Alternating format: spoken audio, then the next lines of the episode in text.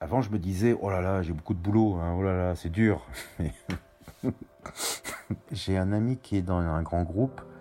Il me disait, oh, qu'est-ce que c'est dur. Je lui dis, mais euh, tu te rends pas compte, en fait, tu es dans un monde de bisounours. Et parce qu'il me disait, créer sa boîte, c'est compliqué. Je lui dis, oui, c'est un enfer. Bonjour à tous et bienvenue sur le podcast Slow Mornings. Bon, c'est le premier épisode de 2021, donc évidemment, je vous souhaite une très bonne année. Et évidemment, je vous souhaite qu'elle soit meilleure que 2020.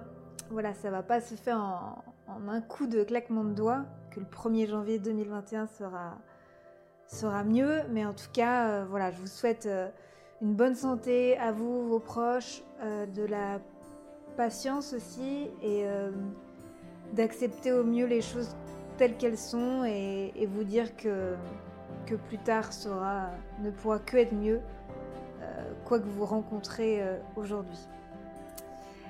Donc aujourd'hui ça va parler épices. J'ai accueilli euh, Max Domain. Donc Max Domain c'est une marque mais c'est aussi une personne. Et oui c'est son vrai nom et c'est son vrai prénom. Ça sonne plutôt bien donc on retient plutôt bien le, nom de la marque. Euh, avant de, lancer le podcast, je voulais remercier Apolline. Apolline qui travaille à l'agence Melchior et qui nous a mis en relation euh, avec Max. En tout cas, si tu m'écoutes, Apolline, je te remercie vraiment. Euh, parce que j'ai beaucoup aimé cet échange avec Max et euh, j'espère euh, rencontrer Apolline comme Max en vrai une fois dans la vraie vie parce que jusqu'à présent je faisais des podcasts à Montréal. Je vous laisse écouter l'histoire de Max qui est vraiment très intéressante et pour être honnête j'ai eu un vrai coup de cœur. J'ai beaucoup aimé ce qu'il véhicule et, et sa façon de voir la vie finalement. Donc euh, je pense que ça va parler bien plus que d'épices. Enfin, c'est pas que je pense, c'est que j'en suis sûre et j'espère que ça vous apportera beaucoup de choses. Voilà, je vous souhaite une bonne écoute et je vous dis à très bientôt. Bon, bah salut Max. Eh ben salut. podcast. Merci. Je suis merci d'avoir répondu positivement et aussi euh, rapidement.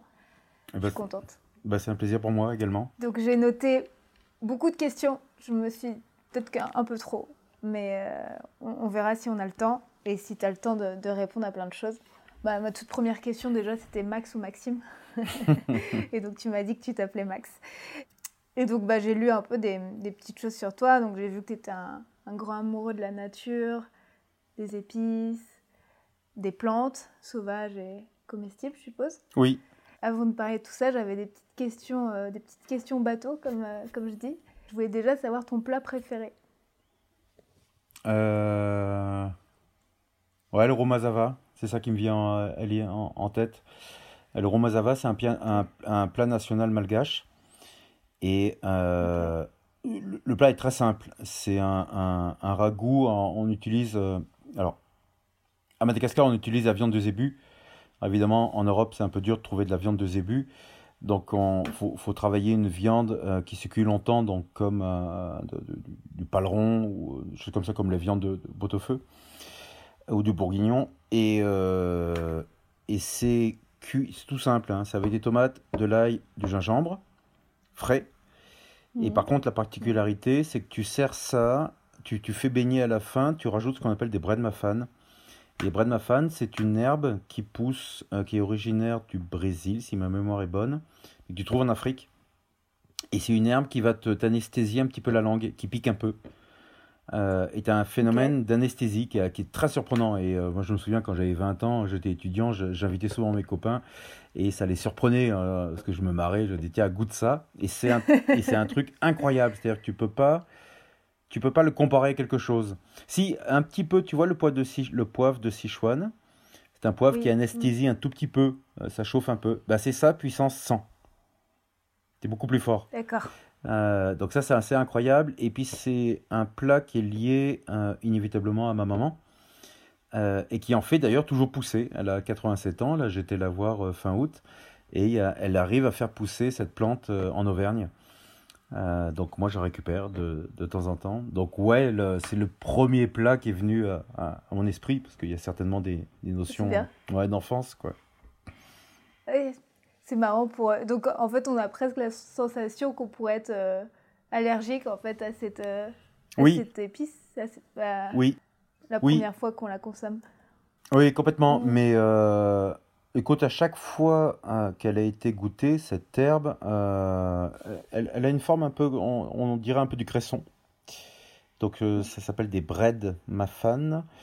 Et à chaque fois, les, les gens ont apprécié, il y a un côté effectivement très étonnant dans ce goût-là et qui est incomparable. Incomparable à... Tu peux pas trouver quelque chose de similaire. Mais où est-ce que je peux trouver ça si je veux, Alors ça, je sais pas, si bah, je veux Goo- tester google.ca. Google.ca. Ouais, Ok. ça se trouve, hein, tu peux, tu, tu peux peut-être trouver, hein, euh, je sais pas du tout. hein. Je sais qu'en France, tu peux en Oh. trouver. Euh, tu en Bah, quand trouves je mal- reviens en Alors, France alors. ouais, alors malheureusement en France, tu la trouves très souvent euh, congelée. Et, et ça, c'est dégueulasse. Ça faut pas l'acheter. Et rarement dans les magasins chinois ou asiatiques à Paris, tu, des fois, tu en as des fraîches. Et, euh, et ça, c'est quoi? C'est vraiment, c'est surprenant, quoi. Très surprenant. Ok, bah, je suis curieuse. J'espère que j'aurai l'occasion de goûter euh, ça un jour. Euh, et je voulais demander justement ton épice préférée et après ta plante pr- préférée. S'il fallait en... Je sais que je suppose que tu Ouais. dois en avoir pas mal, mais... Alors, j'ai une épice euh, préférée. euh, Alors, pour moi, j'ai deux épices préférées. Il y en a une qui est sur l'olfactif. Euh, incontestablement, c'est le galanga. Le galanga, c'est un cousin du... euh, Tu connais? Bah, moi oui, mais... Ok. Et, et je trouve le, le- le- les, parfums incroyables. Euh, t'es, t'es presque sur une, une fleur, quoi, en, en termes de goût. Puis ça te rappelle à la fois un peu le gingembre citronné. Donc je trouve que ça, c'est un très, très joli épice. Elle est alors plus sur l'olfactif, parce que je trouve qu'elle est très enivrante à, à l'odeur. Après, elle est transformée en, en cuisson un peu. Elle perd un peu de ces, ces- ces côtés-là, qui sont très subtils. Euh, et ensuite, en deuxième, j'ai pas une épice de préférée. Alors la réponse, elle est un peu simple, mais euh, pour moi, c'est tous les mariages que l'on peut faire euh, d'épices. Euh, et, tu- et tu vois, regarde, euh, en Occident, on baptise des currys. On dit curry de Madras, curry de machin, etc. Mais Oui. ça, ça, c'est des- ça, c'est du marketing. Quoi. Tu vas en Inde à Madras, tu dis, c'est quoi le curry de Madras? Je te dis, ben, il y a autant de curry que de familles hein, en Inde. Et euh, ce qui, ce qui est formidable, en tout cas, moi, c'est le- le- toute l'association de, de saveurs, de, de- d'odeurs que tu peux faire avec n'importe quelle épice, quoi, en les mariant. Donc, j'en ai pas une sur le gustatif de préféré. Alors, j'en ai une que j'utilise tout le temps, euh, mais c'est pas fortement pour moi une épice, c'est le piment. J'adore le piment. Euh, parce que, alors, il est prouvé physiologiquement, tu t'habitues à la capsaïcine, capsaïcine qui est, une, qui est, qui est D'accord. responsable du piquant. Et il est prouvé. C'est pour ça que d'ailleurs, tu as moins de 2 milliards de personnes sur la Terre qui mangent du piment régulièrement. Euh, dans les pays asiatiques ou au Mexique, euh, ou même les, les- les petits euh, de 9-10 ans, ils mangent du piment. Et je vois, tu vois, j'ai un fils de 7 ans, il prend de la harissa comme il prendrait du ketchup. Euh, Ouais. Et c'est bien la preuve qu'on s'habitue. Au début, effectivement, il disait Oh, c'est un peu dur, papa. Et puis alors, je le forçais pas. Puis il me dit Ah, je veux bien réessayer. Et donc, le piment, moi, j'aime bien, effectivement, toutes les variétés de, de piment. Euh, Il y a beaucoup de variétés de piments. ouais. énormément. Je suis, Ouais, ouais. je suis un peu perdue là-dessus. Non, non, tu, tu as, tu, quand tu regardes au, au- tu as deux patries de piment. Tu as la Hongrie euh, et le Mexique. Alors, le Mexique, c'est historique parce que, évidemment, le piment vient d'Amérique centrale, d'un point de vue botanique. Euh, et ils ont développé, euh, et déjà les Aztèques le faisaient, développer des, dizaines et des dizaines de variétés de piments, euh, qu'on retrouve d'ailleurs, au- certains dont on retrouve aujourd'hui sur notre table. Et au Mexique, ils ont plus d'une centaine de variétés de différents piments que tu peux trouver, de fort, de doux, avec des. Moi, on, a un piment euh, qu'on commercialise, s'appelle le piment ancho rojo. Donc, c'est tout simplement le piment large et rouge, hein, tout simplement. Et, euh, celui-ci incroyable. Tu as des notes de raisin sec quand tu le, le goûtes. Il pique pas beaucoup, comme un piment d'Espelette. Et il a des saveurs incroyables, sans aucune transformation additionnelle. C'est-à-dire que c'est pas un piment sur lequel on a, on l'a fumé avec quelque chose du tout. Et donc on peut euh, avoir des, des sensibilités gustatives incroyables. Et le deuxième pays qui est le représentatif du piment, c'est la Hongrie avec le paprika. Euh, Mhm. Et le paprika, euh, c'est pareil, ils ont, ils ont quelque part, alors c'est un peu exagéré, mais on dit qu'il y a autant de variétés de paprika en Hongrie que de variétés de fromage en France. C'est un petit peu exagéré, il n'y en a pas 350. Ouais. Mais euh, tu as pareil là-bas, ils développent des, des- des variétés, c'est de façon euh, incroyable. Alors on est plus sur des saveurs plus douces. Euh, et pour moi, c'est pour moi les deux pays au monde qui, qui, qui ont été loin dans la recherche de cultivars et de, de- de sélection de, de piments. Après, en plus, il y a l'utilisation du piment donc frais, du piment séché et par exemple le paprika qui est en poudre. Oui, C'est euh, et, et, hum, l'autre fois je faisais je fais une formation de cuisine là et donc c'est en anglais donc en plus la traduction ben je sais pas des- parfois je suis un peu perdue et il me disait qu'il fallait retirer les euh, oui, Les les nervures. pépins les graines non les graines Les graines et les... Euh, Oui, alors, en les fait, nervures oui, tu as deux choses. pas grand chose Non, non, mais si, si, c'est ça. Si, si, c'est ça. T'as, t'as bien compris. Euh.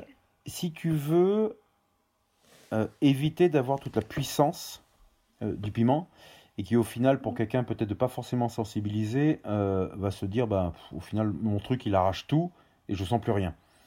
Et en fait, tu peux, pour être plus sur le côté gustatif du piment, c'est enlever les graines. Les graines sont responsables du piquant.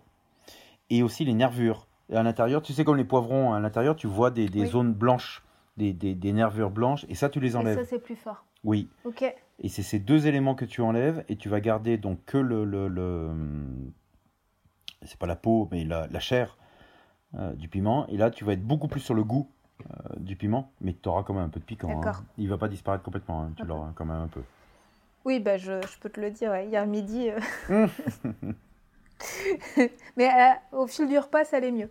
Au début, c'était, ça arrachait pas mal. Mais Pour le ça piment, pour le, euh, on est sur cette parenthèse piment. Le, piment, c'est toujours du lait. Euh, si ça arrache trop, hein, il faut jamais prendre du pain ni de l'eau, des choses comme ça. La capsaïcine, Ouais. c'est le, res- c'est le responsable du piquant, euh, est soluble dans le gras. Donc en fait, il faut prendre du lait ou du fromage ou euh, alors après, je vais pas prendre du beurre, hein, De la crème. mais euh, ouais, ouais, quand ça, quand ça pique trop, il faut prendre un verre de lait. Un verre de lait, ok. Ouais. Et, ça, ch- et hum, si je rajoute du lait dans mon plat, bah en tout cas de la crème ou des choses comme ça, ça va atténuer. Je suis pas sûr que ça. euh, si, alors quelque part, si. Ah, c'est une bonne question, ça. Euh, le gras est le vecteur sensoriel de toutes les épices. Ça veut dire que si tu utilises une crème dans un plat pimenté, ça va diffuser le piquant. Mais comme ça va le diffuser, ça va le déconcentrer. D'accord. Compris? Mm. et, le, euh, et, et le gras est, est- est le, le vecteur, tu vois, quand tu tous les plats qui sont à base de, de, de, de- de lait de coco, de crème, etc., c'est. c'est, euh, comment dire? C'est grâce à la crème, c'est grâce au lait de coco qu'on peut avoir ces. ces, ces- ces, euh, qu'on peut exhauster, ouais, c'est français, exhauster, Mhm. ouais. Exhauster toutes les saveurs, parce Ouais. que c'est- ça qui va transporter euh, et c'est le gras. hein. Et tu vois, dans n'importe quel resto gastronomique, hein, euh, bah, c'est pas à toi je vais l'apprendre, hein, c'est le gras qui diffuse tout. Hmm. Ouais. Mais euh, pour le, bah, tu vois, le verre de lait à côté, je, je savais pas. Ouais, bah tu, tu, tu verras. Si un jour ça arrache trop, prends un verre de lait. Ou deux. Ok. Bah, Après, j'aime pas trop le lait froid, mais euh, voilà. Et tu vois, regarde, je, vais- Oui. je vais te le dire, je le fais avec. euh, donc j'ai deux petits garçons de 7 ans et 3 ans. Et, euh, et souvent, moi, moi j'ai du piment à table sur mon assiette. Et puis les petits garçons, des fois, euh, parce que je me suis levé, ils, ils prennent un truc dans mon assiette, parce que c'est bon, j'en sais rien. Et, euh, et des fois, ils font pas gaffe, il y avait du piment. Et donc, donc, ça arrive aussi sur euh, Lilian, qui est le dernier, qui a 3 ans, et qui, qui, qui- qui a une, qui devient tout rouge. Je dis, papa, il y avait quoi? Et tu vois, je lui file un verre de lait, et c'est bon, quoi. Alors au début, ça Et ça pleure. passe. Ouais, après, c'est bon, ça passe, ouais. Euh, Alors, ils le font, en général, ils, c'est ça, ils le font pas souvent, parce qu'ils ont vite compris qu'il faut pas trop toucher à mon assiette. Mais c'est bien, c'est c'est une astuce comme une autre pour, euh, pour avoir sa propre assiette. Exact, ouais. Non, ouais. Ouais, ouais c'est vrai qu'on a une bouffée de chaleur à chaque fois là, quand on prend du piment sans sans s'en rendre compte. Ok, donc c'était l'introduction euh, piment. Est-ce que j'avais d'autres petites questions toutes simples? Ouais. Quelle était la dernière épice que tu avais utilisée?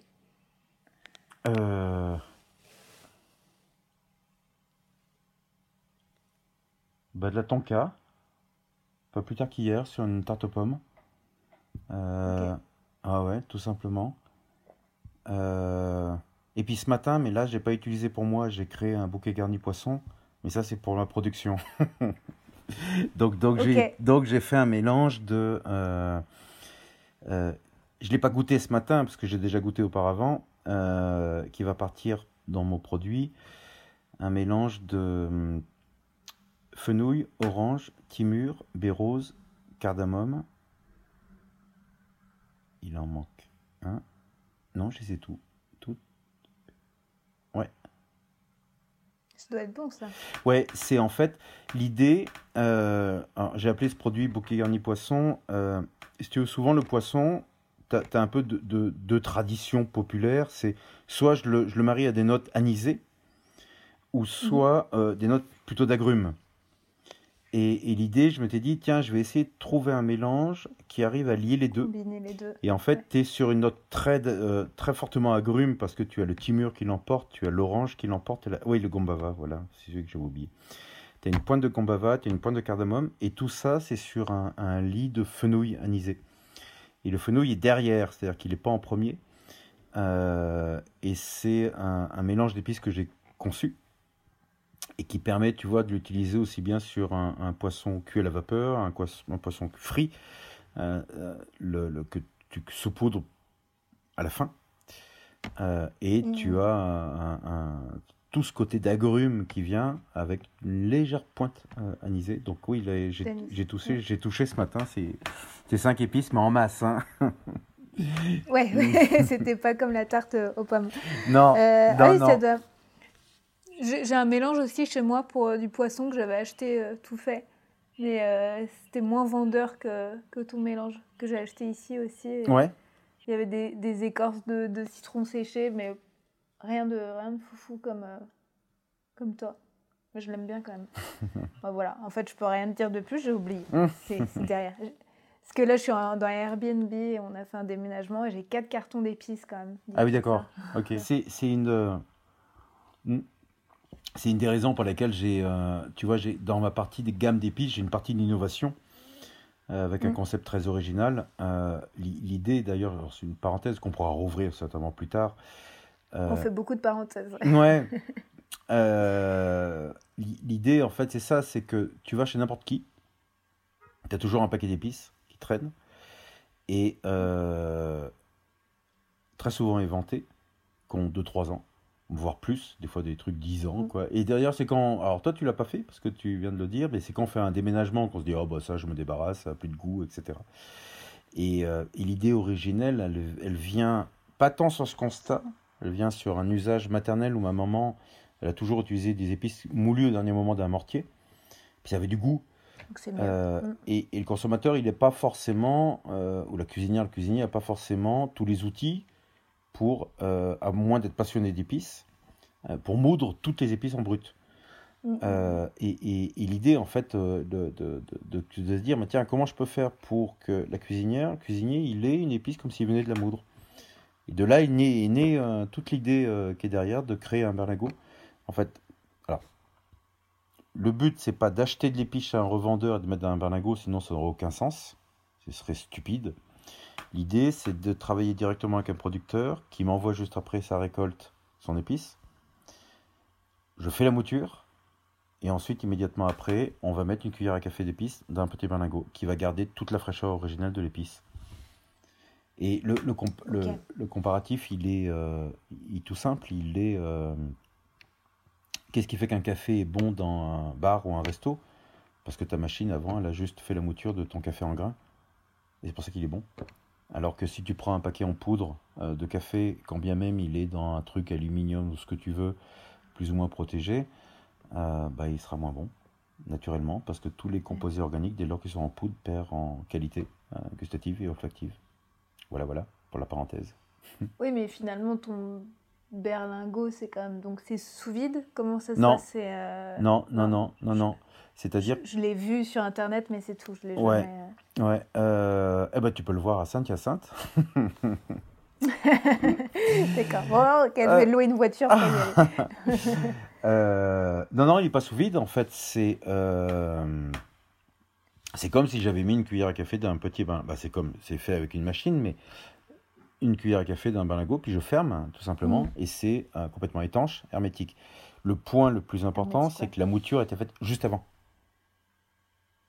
Si je fais la mouture de l'épice euh, au mois de janvier et je mets en berlingot au mois de juin, ça n'a pas de sens. L'idée, c'est c'est comme si tu venais de moudre euh, ton épice. Ça Mhm. me permet. euh, bah tiens, je vais te donner un- une anecdote. Mon premier graphiste, il a travaillé avec moi il y a 5 ans, euh, 4 ans. Euh, et on s'est un peu éloigné, mais c'est toujours un copain. Et il me dit Ah, tiens, j'ai pensé à toi, j'ai fait. un- Il cuisine pas beaucoup. Il me dit J'ai pris une T2Z de cumin, et elle datait de plus de 4 ans. Et elle me dit Le goût était excellent. L'idée, c'est euh, ça, c'est-à-dire que c'est de préserver au maximum. Donc, il n'y a pas d'additif, il n'y a pas d'adjuvant, il n'y a pas d'azote, il n'y a pas de sous-vide. C'est juste un contenant euh, qui est complètement étanche, hermétique. Mais donc, quand tu donnais l'exemple du, du café euh, qui était moulu en avance et qu'on achetait comme ça dans les supermarchés, tu disais qu'il était moins bon. Donc, ça sous-entend que eux, ils moulent le café et qu'ils le mettent pas tout de suite en, Oui, en paquet? oui, et puis tes paquets, ils sont pas 100% étanches. Tes, pa- tes paquets. Ok. Ah ouais, complètement. Tu. euh, Et puis la comparaison est indéniable. D'ailleurs, c'est pour ça qu'il y a le succès de ces machines. euh, on le voit de plus en plus, ces machines qui font la mouture de... à domicile, du grain, du grain de café. Et ce qui est curieux dans les épices, et c'est parce que je pense que les. on- on- Nous ne sommes pas des peuples d'épices, euh, mais si on va en Asie, c'est l'inverse. Eux, ils en utilisent tout le temps, donc ils n'ont pas ces problèmes de conservation, entre guillemets. Euh, ce qui est curieux, c'est que on n'est pas prêt à accepter de garder 50 grammes de café dans un pot pendant un an dans son placard, en poudre. Ça, on ne l'accepte pas. Et ce qui est marrant, c'est- qu'on le fait pour l'épice. C'est rigolo, hein Et on le sait- Ok. et ouais, Ouais. et on, s- et on le sait pertinemment que ton pot de, en verre de 50 grammes de café, tu dis qu'au bout d'un an, il n'a plus beaucoup de goût. Bah, L'épice, c'est la même chose. C'est exactement la même chose. Sauf qu'on n'est pas de culture d'épices, donc on se dit, ouais, ça a toujours un peu de goût, ça ira. Hmm.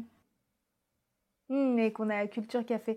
Bah, moi, je, c'est vrai que je garde tout, mais euh, je- ouais, j'ai des petits pots de café, mais quand tu le dis maintenant, peut-être je me dis que qu'il aura moins de goût, ouais, Ils ont moins, ouais. Ouais, ouais.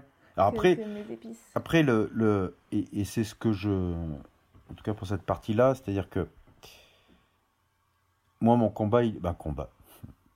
Mon combat, il est là-dessus de se dire ben, euh, je crée certes, un- certes un surpackaging qui fait en tout et pour tout deux tiers d'une feuille à 4. Si je prends les berlingots dans ma petite boîte, si je mets à plat, c'est deux tiers. Ah oui, et important, 80 grammes. C'est deux tiers d'une feuille à 4, 80 grammes. Euh, L'idée, c'est de dire, ben, moi, je crée un surpackaging. Par contre, en contrepartie, vous n'allez pas surdoser une épice qui est éventée, ni voir la gaspiller parce qu'elle n'a plus de goût dans votre pot, euh, que vous avez Mhm. vu un jour qu'il fallait de la cardamome, vous avez fait un super plat, vous avez mis le pot dans votre placard, puis au bout de trois ans, il est toujours là, ou deux ans. Euh, puis il y a beaucoup de goût. Donc l'idée, si tu veux, le, le- une partie de notre gamme, parce qu'on n'a pas que ça, une partie, euh, c'est celle qui conserve toutes les épices que l'on moue, qui soient soit en mélange, soit brutes. C'est toujours ces trois étapes. C'est directement auprès de producteur, c'est réceptionné euh, directement à, à Bourg-en-Bresse, chez nous, donc pas d'intermédiaire. c'est-à-dire que Je suis ce qu'on appelle un circuit court.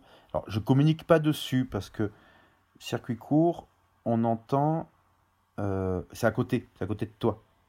Euh, C'est-à-dire que ta, ton- ton- ta salade, elle viendra de, de- de- d'un village à côté de toi, alors que d'un point de vue juridique, c'est 0 ou 1 intermédiaire. Euh, donc je suis néanmoins un circuit court, même si mon producteur est à Madagascar ou il est, j'ai un cueilleur au Népal ou etc. Deuxième point, c'est euh, la réception de l'épice et sa mouture. Et immédiatement après, c'est de mettre un, berl- un berlingot. Et là, si je fais ça, et c'est ce qu'on fait, là, ça a du sens euh, par rapport à la conservation bah, gustative, olfactive de l'épice. Et d'ailleurs, je conclurai là-dessus. On avait fait une analyse sensorielle pour comparer, si tu en termes de, goût, la même épice. En fait, on a pris de la cannelle, curcuma, on l'a moulu, mhm. et on en a mis en berlingot, et puis on en a mis en pot, en pot en verre et en pot en fer blanc. D'accord. Et pendant huit mois, on a créé un, usage comme à la maison. C'est-à-dire qu'un jour, bah, tu ouvres ton pot, tu mets un petit peu de cannelle, ou soit tu prends un berlingot. Euh, et les résultats étaient incontestables, c'est-à-dire qu'au bout de six mois, j'avais déjà une supériorité gustative et olfactive de 50 à 60% par rapport au pot en fer blanc et le pot en verre.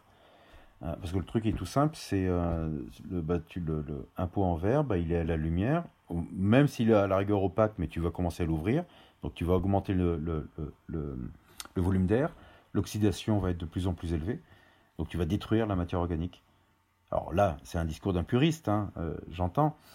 Euh, non, mais. Euh, mais c'est intéressant. Ben, et c'est en ça, alors, tu as dû nous googler, mais tu vois, à peine trois ans, non, si bien, si, trois ans révolus maintenant, on a une super reconnaissance gastronomique. Le, on a eu les piqueurs d'or en 2017 sur le gingembre, les les piqûres, c'est le trophée national de l'épicerie fine. On a eu les piqûres d'or en 2018 sur le 4 épices, le bronze sur la fève tonka. Là, je viens d'avoir l'argent, là, il y a deux semaines, sur le race et la nôtre. Félicitations. Ouais, merci. Euh, quand tu regardes notre site internet, on vient de mettre les avis en ligne euh, il y a à peine un mois. Euh, tu, regardes les, ce que disent les gens, quoi, c'est incroyable. Quoi. Donc l'idée, c'est. C'est gratifiant. Ouais, c'est ça. C'est, je voulais pas faire un produit qui n'est. Comment dire Je me bats pour le contenu du produit, non pas pour le contenant. L'idée, c'est ça, c'est d'avoir. De, de, c'est prétentieux de dire ça, de dire bah, je vais proposer le meilleur, ça c'est prétentieux. Mais j'essaye, en tout cas déjà dans la sélection d'épices, d'avoir le meilleur produit euh, que je vais ensuite travailler et proposer euh, à la cuisinière, cuisinier. C'est intéressant que tu dises ça parce que euh, je trouve que quand on est entrepreneur, souvent, j'ai l'impression qu'il y a des les bons. Toi, soit tu es bon commercial, soit tu es quelqu'un de passionné qui adore créer et qui est, qui est très mauvais pour se vendre. Et j'ai l'impression que toi, tu as les deux casquettes et que tu as l'air très bon commercial, parce que là, quand même, tu sais vendre euh, ta marque et tu as l'air aussi passionné. Donc, euh, je pense que c'est. Ouais. Oui, oui. Euh, alors, je te remercie de ce compliment. Je pense que tu n'as pas tort. Euh, parce que je le... C'est assez rare, je trouve. Ben écoute, merci. Alors, je pense que la clé, elle est toute simple. C'est euh, le truc, il vient, il, vient, il vient de mon enfance. C'est-à-dire que moi, j'ai eu un parcours. tu vois, je suis ingénieur de formation. j'ai fait du marketing dans les grands groupes. Euh, donc je sais ce que c'est la, vie dans les grands groupes, avec Costa cravate, euh, les PowerPoint, euh, les Excel et tout ce qu'on veut. et c'est la naissance en fait de mon premier garçon qui a un petit peu tout bousculé en disant ben, quel message je vais lui laisser. parce que j'ai eu mon premier garçon à 39 ans, aujourd'hui j'ai 46. et donc tu, je trouve que la mortalité, alors sans être euh, sinistre, hein, mais la mortalité est plus présente. Parce que tu te projettes avec un enfant. Tu te dis, bon, euh, moi j'ai 40, il a un an, donc dans 20 ans j'ai 60, et il a 20 ans quand j'aurai 60. Donc tu te projettes vachement plus. Alors que je pense que si j'avais eu un enfant à 30 ans, je serais beaucoup moins dans cette projection.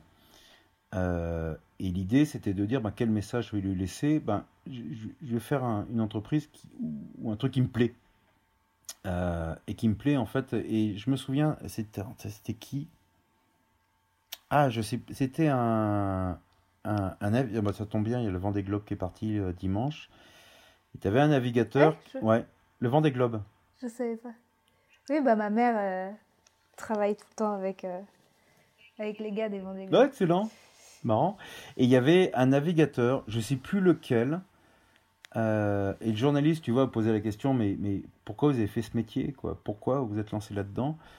Euh, Et il dit, mais j'ai pris que j'ai fait que être le petit enfant qui, qui, qui, vibrait depuis tout petit euh, sur une passion. Et, et ça, ça m'a fait écho. Je me souviens très bien. Je sais plus le nom du gars. Et tu vois, j'étais en, je me dis, tiens, qu'est-ce que je vais faire dans ma vie? Puis en fait, euh, quand j'étais petit, je voulais faire de la botanique ou de l'environnement. Mais à l'époque, moi j'ai eu mon bac à 91. L'environnement, c'était pas trop la tasse de thé de tout le monde. Il y avait pas beaucoup. C'est vrai, il y avait pas beaucoup de débouchés. Donc j'ai gardé ça en tant que passion. Euh, ma maman m'a transmis, euh, ça c'est certain, la cuisine. Et elle m'en parle encore. Elle me disait, bah, tu, regardais le four pendant une heure en attendant que le gâteau il sorte parce que tu, l'avais fait avec moi et tu n'allais pas jouer avec tes frères parce que tu attendais que le gâteau sorte. Euh, et inévitablement, ça, culture, par culture familiale, des épices. Donc tu me dis, ça, je connais bien, ça, ça me parle. Euh, donc, donc je pense que c'est aussi le terreau qui fait que tu es. Je suis à la fois le créateur du produit. Euh, donc pour moi, ça a été facile de créer. Tu vois, je suis pas dans la techno, je suis pas dans la dans le mmh. digital où j'ai fait une super application, etc. J'ai juste fait. Alors, c'est vrai que peut-être mon, mon passé d'ingénieur a, aidé en disant bah, tiens, comment je vais faire techniquement pour faire quelque chose? c'est certain. Mm. Mais après, je pense que la meilleure façon de vendre un truc, euh, ou de transmettre plutôt une passion, bah, c'est comme tu dis, d'être passionné. Et puis tu vois, là, je suis. alors, tu le vois pas, mais j'habite un petit village de 11 maisons. Et j'ai déjà deux maisons qui bossent pour moi. Et je trouve ça super, quoi. c'est génial, quoi. As, juste avant que je te vois, pendant que mon PC faisait la mise à jour, je suis vite allé voir mon voisin, c'est lui qui fait toute la logistique. Et qu'est-ce que je suis content, parce que c'est une petite boîte, c'est que des, des, des, des, gens autour de moi. Euh, donc ça, ça te porte et tu as envie de, de, de, as envie de vendre le truc, ça c'est clair. Tu as envie de, de, de, crier sur tous les toits, coucou, on est là, quoi. c'est clair. Hein. Donc voilà, donc merci, du, merci en tout cas du, du compliment. Mais je pense, oui, oui, en tout cas, je, je l'accepte. Parce que je pense avoir ces deux casquettes. Oui, c'est bien. et, euh, et, je pense qu'on part un peu dans tous les sens. Mais donc, tu parles de ta maman, euh, donc, qui vient de Madagascar, mais j'aimerais bien que tu me dises, toi, d'où tu viens, un peu ton, un peu ton enfance, ton, où tu as grandi, ton parcours scolaire. Tu, tu, nous as un peu dit plein de choses, mais j'aimerais bien qu'on résume. Oui, pas de problème. Euh, moi, je suis le dernier d'une fratrie, donc trois garçons. Euh, on est origine, bah, on est originaire. Je suis originaire d'Auvergne. Euh, et on a vécu euh, dans, j'ai vécu dans deux maisons, une dans le Puy-de-Dôme et une dans l'Allier. et à chaque fois, c'était le même, le même décor, c'est-à-dire que isolé, la campagne. Donc moi j'ai passé mon enfance à faire, euh, il, y avait des, il, y avait des, il y avait deux petites rivières dans notre terrain, à faire des rivières, euh, à faire plein de trucs avec mes frères dans les arbres, etc. Donc je suis quelqu'un de la campagne. Euh, néanmoins, la vie ne m'est pas étrangère parce que j'ai vécu à Paris pendant un petit bout de temps, puis ensuite dans pas mal de, villes aussi à l'étranger, un petit peu. et c'est ce que je te disais tout à l'heure, c'est-à-dire que le, euh, j'étais pas forcément un, un, très bon élève. Enfin, néanmoins, j'ai suivi un cursus euh, que mes parents voulaient que je fasse. Et peut-être ça va te parler, c'est-à-dire que tu commences euh, à faire allemand première langue en sixième, ensuite latin en quatrième, ensuite le bac C, tu vois le truc, ensuite maths sup, maths p. Euh, une école d'ingénieur. Donc oui, j'ai suivi ce parcours-là parce que je savais que ça allait certainement me donner des clés d'entrée. Euh. C'est incroyable le nombre d'enfants qui, qui, font ça. Eh oui, oui. J'en parlais, parlais hier. Moi, j'ai cette chance de le nombre de personnes dans ton cas. Bien sûr. Où on t'impose une. On te dit, mais c'est comme ça que tu vas réussir. Oui, complètement. Si tu avais dit que tu allais travailler dans les épices. Euh. Ah, ben oui, complètement. Et d'ailleurs. Tu vois, même à 40 ans, quand j'ai présenté, j'ai dit à mes parents, j'ai dit voilà ce que je vais faire. Euh, tu as eu quand même. Euh, alors, j'ai, je m'en suis douté, tu vois, je, je les connais bien. Je vais leur présenter quand c'est commercialisé. Comme ça, ils ne pouvaient plus rien dire. Pour que... comme ça, en disant, bah, de toute façon, c'est trop tard, c'est déjà parti. Et puis, alors maintenant, comme quoi, ils sont super fiers parce que le, euh, mes parents habitent maintenant à Moulins-sur-Allier, donc dans l'Allier. Et il y a, je crois, il y a deux ou trois points de vente à Moulins. Euh, donc euh, mes parents sont super fiers parce qu'il y a, tu vois, il y a mon nom qui est dessus. Donc euh, c'est le nom de mon, évidemment, c'est le nom de mon papa. Donc ils sont super contents. Et puis, puis ils ont des amis qui commencent à acheter mes produits. Ils disent Ah, c'est votre fils. Donc, écoute, non, ils sont contents. ouais. Ils sont, ils sont fiers. Et donc, c'est... il fallait un résultat quand même pour les rassurer Ouais, avant de, de parler de ton Ouais. idée. Mais je pense que c'est. Et euh, Ouais, vas-y. Non, vas-y. Non, je pense que c'est euh, c'est aussi lié évidemment à un contexte. Mes parents sont d'avant-guerre. Enfin, oui, oui, euh, ma mère est née en 32, ma euh, mon père est né en 39. Euh, et je pense que c'est un référentiel qui est évidemment pas, le, pas celui des années 60 ou celui des années 80 ou 90 ou 2000 hein, en tant que parents. Et, et je Mm. pense que vu l'instabilité du monde qu'ils ont connu, on, euh, ça- certainement ça explique en partie en disant bah, il faut absolument que tu ailles euh, dans ces études-là pour être protégé. Quoi. Je pense. Quoi. Oui, enfin, regarde les, les parents autour de moi euh, qui, qui sont pas nés en 39, euh, c'est pareil. hein. C'est pareil, ouais. ouais. Ouais. Et, et d'ailleurs, pourquoi avoir donné ce nom, ce nom de marque? Ouais, je alors, ouais, ça, c'est ça, il y a une histoire. Euh, moi, je voulais pas. Euh, parce que je suis pas quelqu'un de. Je suis pas mégalo. J'ai pas besoin de, de, de- Tu le vois d'ailleurs, moi personnellement, sur mes réseaux sociaux. Moi-même, Max Domain, je communique pas. Je suis pas quelqu'un qui se met en avant. Euh, par contre, je sais le faire d'un point de vue commercial, parce que tu le vois sur mes réseaux sociaux. Mais personnellement, non, j'ai pas besoin. Euh, j'ai pas besoin de me mettre en avant. ça me va. Et, euh, et donc, je voulais pas euh, mettre un nom. Et je voulais absolument. Je cherchais un nom de marque avec mon associé, parce qu'on est deux, euh, Julien et moi avec Julien avoir Mm. créé cette entreprise. Euh, et on cherchait tous les deux, et tu te rends pas compte à quel point c'est difficile de trouver un nom de marque euh, en partant de, de, de zéro. De, Tiens, comment je vais l'appeler? Et au tout départ, on s'est. J'ai un ami qui, est, qui a fait énormément de marketing, qui est à la retraite aujourd'hui, euh, qui me disait Mais euh, il y a deux choses. Il y a un constat, c'est que tu verras 80% des marques, elles portent le nom de, de la personne. Et c'est vrai, quand tu regardes, tu, tu poses la question, mais tiens, c'est vrai, quoi. Regarde les voitures, hein, toutes les voitures, c'est les, les noms des, des- des familles, quoi. Quand tu vas vendre ton produit, quelque part, tu vends ton histoire. Et c'est ce qui fait pour- pourquoi tu as lancé cette entreprise. Et il me dit, mais tu seras tellement plus crédible euh, si tu mets le nom euh, sur la boîte. Et c'est quelque part lui qui a insisté. Et vis-à-vis, tu vois, de mon associé, moi, j'osais pas. Je dis, mais attends, c'est, c'est... moi, j'ai pas besoin, si tu veux, de mettre mon nom pour vivre, quoi, ça me va. Et au Mhm. début, d'ailleurs, la première année, c'était un peu dur. Bah, dur, non, entre guillemets, hein. Mais c'était, ça faisait bizarre, tu vois, de voir euh, dans un magasin mon nom. Et, et maintenant, j'ai appris à le, à le dissocier, à le décorréler complètement. C'est-à-dire que c'est, c'est une marque, un point, c'est tout. Et, euh, mais au final, c'était, je le vois d'un point de vue, alors, c'est moins glamour, là on est sur le commerce.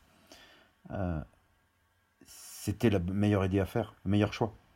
Parce que le, les gens s'identifiaient à un personnage, s'identifiaient à une personne. euh, que, moi-même, je me mets pas énormément en avant encore, tu vois, j'ai pas, tu me vois pas en live, tu me vois pas faire des recettes, tu vois quelques photos de moi, pas beaucoup. Alors je sais que mon, mon community manager me dit putain, faut vraiment que tu fasses des trucs. Alors je freine un peu, mais il faut qu'on le fasse. Euh, C'est compliqué. hein. ouais, puis c'est un job, c'est un Mm. vrai boulot. Euh, ah, et Ouais. tu vois, ils disent, euh, on- au début on a fait un ou deux tests de recettes. Je lui dis attends, c'est un vrai travail et c'est un vrai investissement. Et, euh, et nous, pour l'instant, tu vois, on est deux, on a énormément de. les, les nuits sont trop courtes et on- il manque du temps pour le faire. Peut-être plus tard, on verra. Et donc voilà, li- l'idée, c'est. euh, elle vient plus du fait, de, certes, d'un choix commercial, mais aussi de humaniser le produit. D'être sur quelque chose de Mhm. plus humain, quoi. Je suis, je m'appelle pas. euh, je- alors, euh, remarque, non, tu vois, j'allais dire Ducrot. Et Ducrot, c'est un gars, hein, c'était Michel Ducrot. hein. Ouais, autant pour moi. Ouais. Mais ton nom, ton nom, ça prête bien aussi à une marque. Hein. Par exemple, je pense, je sais pas, moi, euh, ce serait, ce serait moche. Marine Lebert, bon, quoique. Ça va encore, ouais. C'est un peu lourd, quoi. Ouais, bon, le, je sais pas. Mais tu vois, euh, d'ailleurs, tiens, tu me fais penser à un truc. Euh, Jacques, c'est le nom de cet ami. il m'avait fait marrer. Il m'a dit Mais, mais, mais, Max Domain, c'est comme McDonald's. Il dit Ça sonne super bien. et je me souviens au début, je découte la comparaison, et, mais par contre, tu vois, sur le, le nombre de syllabes, euh, et, et, le mmh. nombre de personnes qui m'ont dit Ah, ça sonne bien, votre nom de marque, euh, mais Max Domain, il n'existe pas. C'était drôle, quoi. Il y a plusieurs fois, il y a des personnes qui me disent Mais non, non, vous avez inventé. Je dis Mais non, c'est moi. Et là, tu vois, quand tu dis ça, les gens se disent Ah, bah super, euh, je suis content de vous rencontrer. Et là, c'est ça que je trouve. Oui, ça sonne Ouais, et, et ensuite, mmh. tu vois, quand tu as ce retour de consommateur qui dit Ah, bah, je... que j'ai au téléphone, des, fois, j'ai des personnes, que, consommateurs directs que, qui peuvent m'appeler. Je trouve que ça humanise complètement le truc, quoi. Tu vois, je vends pas des robinets euh, de, de, de marque euh, insipide, quoi, qui a pas de goût, quoi. Je, je, vends ma personne, quoi. Et ça t'oblige, mmh. je trouve, euh, ça t'oblige à être parfait partout. Tu peux pas. Ben, je trouve, hein, tu, tout vrai. doit être, euh, en tout cas, c'est, en plus j'ai choisi un positionnement sur lequel je suis un positionnement haut de gamme, et ça t'oblige à, à comment dire, aussi bien dans ta communication, aussi bien dans, dans les colis que j'envoie, aussi bien dans le courrier que je fais euh, à mes clients. Euh, tout doit être en phase avec le, le, le point essentiel qui n'est pas mon nom, mais le contenu que je vends, le produit organique, l'épice. Donc voilà mmh, pour ouais. l'histoire. Ça permet de te recentrer euh, souvent euh, dans ce que tu veux euh, donner comme, euh, comme image. Quoi. Oui, Finalement, c'est comme tu dis pour euh, tes fils, quoi. Ouais, complètement. Penser à ce que tu veux véhiculer. Et... Ouais, complètement. Et tu, tu vois, je. Mm -hmm. euh, euh, le. Je sais pas, dans, tu vois, j'ai pas créé une entreprise pour faire un produit euh, financier. C'est-à-dire que, alors évidemment, je veux gagner de l'argent avec. Oui, je peux pas dire le contraire. Euh, mais je l'ai pas fait. Tu as énormément. Je vois, j'arrive pas à comprendre ces entrepreneurs. C'est-à-dire, tu as des entrepreneurs qui disent, ben, moi, je fais cette boîte je fais des levées de fonds comme un dingue, puis dans trois ans, je la revends. Moi, je ne peux pas. Bah, je peux pas. Je pourrais peut-être un jour, mais c'est pas la philosophie dans laquelle s'inscrit l'entreprise que j'ai créée. Euh, L'idée, c'est, euh, moi, je me vois dans 10 ans, dans 20 ans dessus. C'est clair. Après, qu'il y ait une transmission, peu importe, ça peut être une transmission. Euh, mes enfants, ils me disent bah, Papa, on n'a rien à foutre de tes épices. Mais je, on vend ta boîte, bah, vends-la. Mais au moins, tu auras quelque chose aussi qui te protégera. Donc, euh, quelque part, il y aura une transmission, entre guillemets. Oui, c'est euh... plutôt bien de, de, le voir comme ça. Ouais, ça leur comme... laisse la possibilité. Ouais. Et, euh, et, donc, tu t'as créé la boîte en, en 2013, mais j'étais un peu trompée parce qu'on voyait oui. 2013 et j'avais l'impression que Julien tu avais rejoint en 2015 Non. Mais... En 2000... Alors, Julien euh, est un ami d'enfance. On a 10 ans d'écart. Il a 36, moi j'ai 46. Ouais. Et on est tous les deux auvergnats. Et on est tous les deux liés par une même passion. Alors qu'on pratique moins, bah surtout moi maintenant. Mais j'ai fait. Kayak. Ouais, j'en ai fait. Pendant... J'ai navigué au Québec. J'ai navigué. En... J'étais guide de raft en Colombie-Britannique. Ok. Euh, du côté de Squamish, à côté de Whistler. Euh, okay. Et j'y suis allé en fait surtout pour naviguer en kayak. Et en fait, pendant 30 ans de ma vie, j'ai un peu moins, pas 30 ans, 25, j'ai énormément navigué partout, partout. Euh, euh, alors oui, à un haut niveau. Euh, j'étais aussi compétiteur international, mais jusqu'à l'âge de 19 ans, après j'ai arrêté. Et ensuite j'ai continué et j'ai navigué euh, sur pas mal de rivières hein, dans le monde entier, euh, puis aussi beaucoup en Europe. Et Julien est un kayakiste. Et euh, j'avais en 2013 un métier qui ne me passionnait pas énormément. Je faisais du conseil en entreprise, euh, en organisation d'entreprise et négociation. Le, le, ouais, le métier, en fait, il m'apportait qu'un cadre de vie euh, cool parce que je travaillais pas énormément. Euh, okay. Et c'est tout, quoi. C'est tout. Le reste, il n'y avait pas beaucoup de, de plus-value, si tu veux. Et, et, je cherchais à faire quelque chose. Euh, et tu vois, je m'étais dit, euh, c'est soit le kayak ou soit les plantes ou les épices. Et euh, pour les plantes, je m'étais dit, bah tiens, je fais une école d'herboristerie. J'ai fait une école d'herboristerie. Tu as fait une formation, j'ai vu. Ouais, c'est ça, ouais. à Lyon, à l'école lyonnaise des plantes médicinales. Ouais. Et je m'étais, j'avais pas forcément encore de but, mais je me dis, tiens, je vais faire ça, juste parce que ça m'amuse, j'aime bien les plantes, c'est rigolo. Et puis, euh, j'ai cherché aussi, je me dis, tiens, il y a peut-être une entreprise à faire dans le domaine du kayak, parce que ça, je connais très très très bien, puis j'ai un bon réseau là-dedans. Euh, et c'est mon associé, bah, mon associé Julien, Je me souviens très bien, on était, j'étais sur l'autoroute, je rentrais de clientèle. Et, euh, et lui, il me dit, ah tiens, moi je cherche à créer une entreprise, lui aussi, dans une situation qui n'était pas forcément des, des plus intéressantes, en tout cas professionnellement pour lui. Et, et lui, il me disait, bah tiens, j'ai envie de faire ça, j'ai envie de faire ci. Et, euh, et lui, il me dit, tu as un projet. Puis en fait, je lui dis, écoute, j'en ai un. Euh, ça fait 15 ans que j'y pense. Et c'est le premier auquel je verbalisais. Il dit, j'aimerais bien faire quelque chose pour magnifier l'épice. Et ça, je me souviens, c'est les mots que j'ai utilisés. Euh, C'était comment je peux faire pour magnifier l'épice, parce que je vois que ce que je trouve en commerce, que ce soit en premium ou en grande distrie, c'est pas à la hauteur de ce qu'on pourrait proposer. Euh, Ok. Euh, et, je me souviens, c'est en juillet 2013. euh, c'est Julien qui a été l'élément déclencheur parce que lui m'a dit euh, Écoute, ton idée, je crois qu'il y a des trucs à faire. Si ça te dit, on y va. Et j'ai répondu tac au tac au SMS. Je lui ai dit Allez, banco. Et en fait, et voilà, maintenant tout va s'éclaircir. Tous les deux, on avait notre travail. Et on a développé jusqu'en 2017, donc quasiment 4 ans, le concept en disant Tiens, qu'est-ce qu'on va faire? Parce qu'au début, on est parti de. feuilles- Le, le seul truc, c'était comment je peux faire euh, pour magnifier l'épice. bon, ok, maintenant on fait quoi? Et donc ça, ça, te prend quasiment un an, en disant, bah tiens, je peux me lancer dans quoi, euh, comment je peux faire? Euh, Et on a mis quasiment deux ans et demi de plus pour partir dans ce concept d'abord de Berlingot qu'on a créé. Pour On est parti de feuilles blanches pour avoir des producteurs. Parce que quand tu au début, tu dis, bon, eh ben, je veux un producteur de curcuma à Madagascar. Comment je vais faire? Euh, donc tu vois, tu as tout ce travail-là qui a été Le très processus, très ça long. doit être long. Ah ouais, ça a été. Mm. euh, donc, en gros, nous avons été des hommes de l'ombre donc, pendant quasiment 4 ans. Et ce n'est qu'en mai D'accord. 2017 qu'on a commercialisé. Notre premier lancement commercial, ça a été bah, le premier, ça a été en mai 2017. Et aujourd'hui, euh, donc 3 ans et quelques mois après, euh, on est très content. On a euh, 400 points de vente euh, dans toute la France en épicerie fine. De temps en temps, des boucheries ou fromageries. On est au bon marché. euh, on est au printemps. Aujourd'hui, j'ai 37 euh, références. Euh, j'ai un, tu vois, j'ai un site web en croissance, c'est incroyable. Et hors Covid. Hors Covid, hein, j'entends. C'est-à-dire que c'est pas le Covid qui a tout déclenché. Avant même, j'avais déjà une croissance de dingue. C'est-à-dire que D'accord. euh, tu as une petite boule de neige qui est en train de, train de se créer, en tout cas, une reconnaissance, donc c'est chouette. Et euh, donc voilà pour les dates, c'est-à-dire 2013, Mais le lancement en tu disant travaillais encore entre 2013 et Ouais. 2017 à Ouais. côté? Jusqu'à Ok. 2017, j'ai travaillé. Ouais, ouais, ouais. Et donc c'est que en 2017 que tu as dit à tes parents Ouais, que tu lançais. exactement. Ouais, ouais, ouais, ouais, exactement. Ouais, c'est ça. Et donc ça. euh, c'était long quand même. C'est long, euh, c'est long. Et à je vais garder ça pour soi. Oui, et je vais même te dire, euh, ma femme, euh, elle, c'est quasiment deux ans, je lui ai rien dit.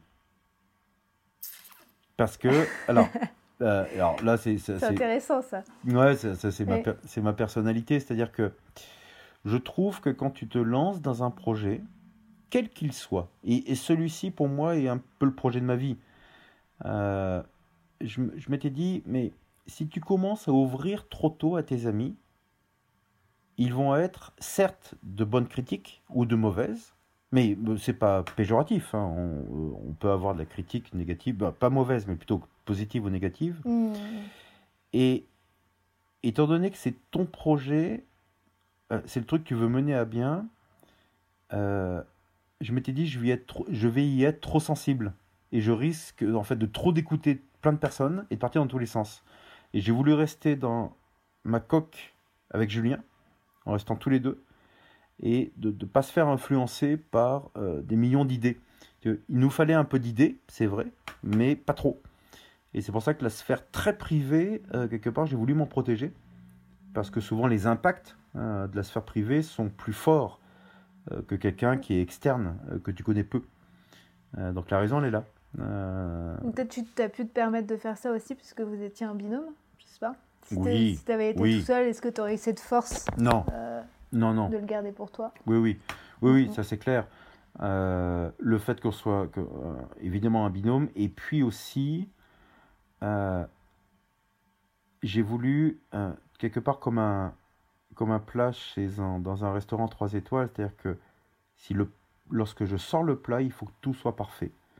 Et ça veut dire que je me suis entouré aussi de très jolies compétences autour de moi dès le lancement. Donc j'avais, on était deux. Nous avions, euh, on avait Jacques qui était dans le marketing, en fait, qui était une pointure en marketing dans l'alimentaire, euh, qui nous a beaucoup aidé. On a eu quelqu'un, euh, François, dans l'analyse sensorielle, tout ce qui est gustatif, en allant très très loin. J'ai eu mes fournisseurs aussi locaux qui ont participé sur l'élaboration du packaging, tout simplement, en réfléchissant, bah, comment on va faire. J'ai fait travailler euh, Thierry, un ergonome, euh, sur le projet. Euh, tu, vois, sur le, j'ai pensé même à ça, c'est-à-dire que je sors un produit, quelle est ce qu'on appelle la préhension consommateur? Comment je prends le truc? J'ai été loin dans le truc pour me dire, quand je sors le truc, il, faut que c'est, il faut que tout soit parfait. Donc, tu as attendu de te lancer. 4 ans. et ouais, tu as attendu la perfection quand même. Ouais, c'est ça. C'est ça. Parce que souvent, on dit de ne pas attendre euh, que ça soit parfait parce que ça ne sera jamais parfait. Ah, ça l'est. Oui, parce qu'après, il y a eu plein de, plein de défauts. Hein. D'ailleurs, on l'a vu après. Euh, mais en tout cas, c'est la perfection que, qui. Comment dire on s'était dit on va atteindre... en, en, accord euh, de sortir ça. Ouais, c'est ça, et qui te permet en tout cas d'être commercialisable et puis surtout à un niveau. Euh, je ne suis pas dans un magasin de foire fouille, c'est-à-dire que je suis dans une épicerie fine. Je, ne dénigre pas, je pense qu'il faut aussi des magasins euh, cheap, hein, low cost, hein, euh, pas de problème, et ça, ça, va une, ça, ça, ça, ça participe à l'économie. Et ça, c'est un autre débat. Mais tu vois, je suis dans un positionnement d'épicerie fine et tu peux pas te permettre d'avoir un truc qui est branlant ou, ou qui tient pas sa promesse, tout simplement. C'est-à-dire, est-ce que ce que tu as fait euh, justifie une plus-value gustative olfactive euh, par rapport à un concurrent comme euh, bah, un pot d'épices classique que tu vas trouver chez Épices de Cru ou Terre Exotique ou Rollinger. Parce que aussi tu travailles avec des chefs. Ouais. donc tu as mm. dû démarcher, je suppose. En fait, tu as deux choses qui nous ont aidés. Et c'était super facile. Enfin, facile. C'est un peu prétentieux de dire ça. c'était épuisant, mais c'était pas trop dur. Quand tu es innovant, tu attires l'œil. Et ça, en fait, c'était quelque part, c'est notre stratégie, c'est-à-dire que tu proposes un produit qui est innovant. Ben, une partie de ta gamme qui est innovante. Le reste, je fais comme épices de cru, je vends des poivres en grains, euh, je vends euh, du votis périphérie en grains, du poivre rouge de campote bio euh, en grains, pareil. pareil. Mais le fait d'avoir une partie innovante, tu attires l'œil inévitablement. et le deuxième élément, c'est j'étais sûr de ce que parce que après 4 ans de, recherche, j'étais sûr de ce, que les épices de mes producteurs sélectionnés allaient être vraiment au top. donc de ces deux éléments, on, la première année, si ma mémoire est bonne, tu vois, en à peine 6 mois, on a dû ouvrir, ouvrir 50 magasins. En à peine 6 mois, et aujourd'hui, tu vois, en donc 3 ans, j'en ai 400, et on n'est que 2. On n'est que deux. C'est fou. Ouais, et aujourd'hui. Quand tu dis ouvrir des magasins, ça veut dire. Oui, euh, euh, que, ouvrir, ça veut dire qu'une épicerie fine revende mes produits. je n'ouvre pas des magasins en, nom propre. Euh, et, et, tu vois la grande épicerie, le bon marché à Paris. et je suis. C'est ces deux éléments qui m'ont aidé c'est le côté innovant et le côté gastronomique, qui est reconnu parce qu'en grande épicerie, ça fait un an et demi que j'y suis. Euh, parce qu'ils ont plein d'acteurs qui frappent à leur porte. Euh, coucou, moi aussi j'ai des épices, euh, etc. Tout le monde en a. et l'idée, c'est d'aller chercher très haut, en, tout cas dans ce que je veux faire en termes d'exigence sur le niveau de mes épices que je propose. Et puis cette innovation qui te permet d'être attirant, parce que les gens sortir du lot. Ah Est-ce que tu cherchais à être innovant Oui. Oui.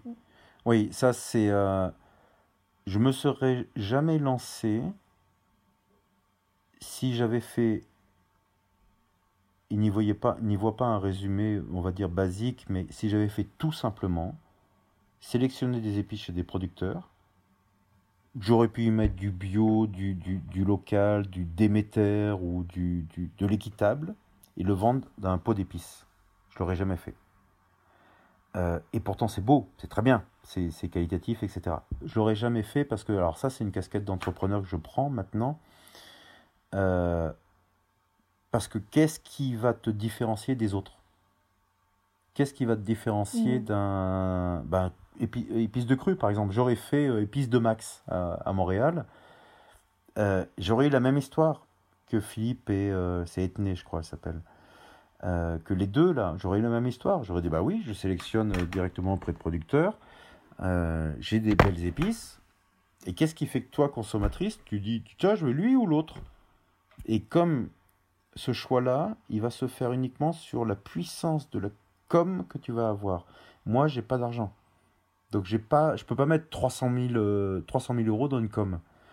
et il n'y a que ça qui va te faire différencier, qui va te faire connaître.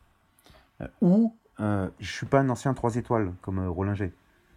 Et Rollinger, ben, lui, il surfe là-dessus. Euh, pour sortir du lot. Et c'est pour ça que tu as raison. Euh, je n'aurais jamais fait quelque chose si je n'avais pas proposé quelque chose de nouveau et innovant.